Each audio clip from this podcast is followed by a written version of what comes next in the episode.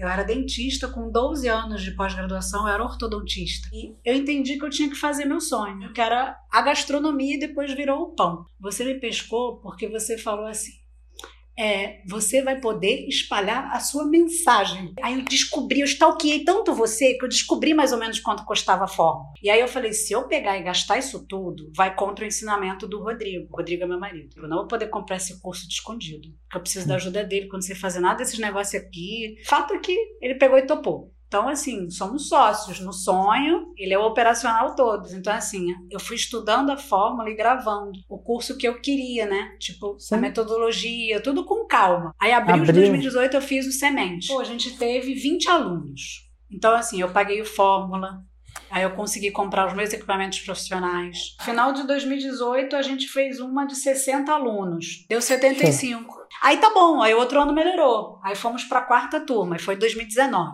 85. Para todo aprendizado tem a queda. Então, às vezes, você está vindo assim e você vai desaprender tudo para poder aprender de fato.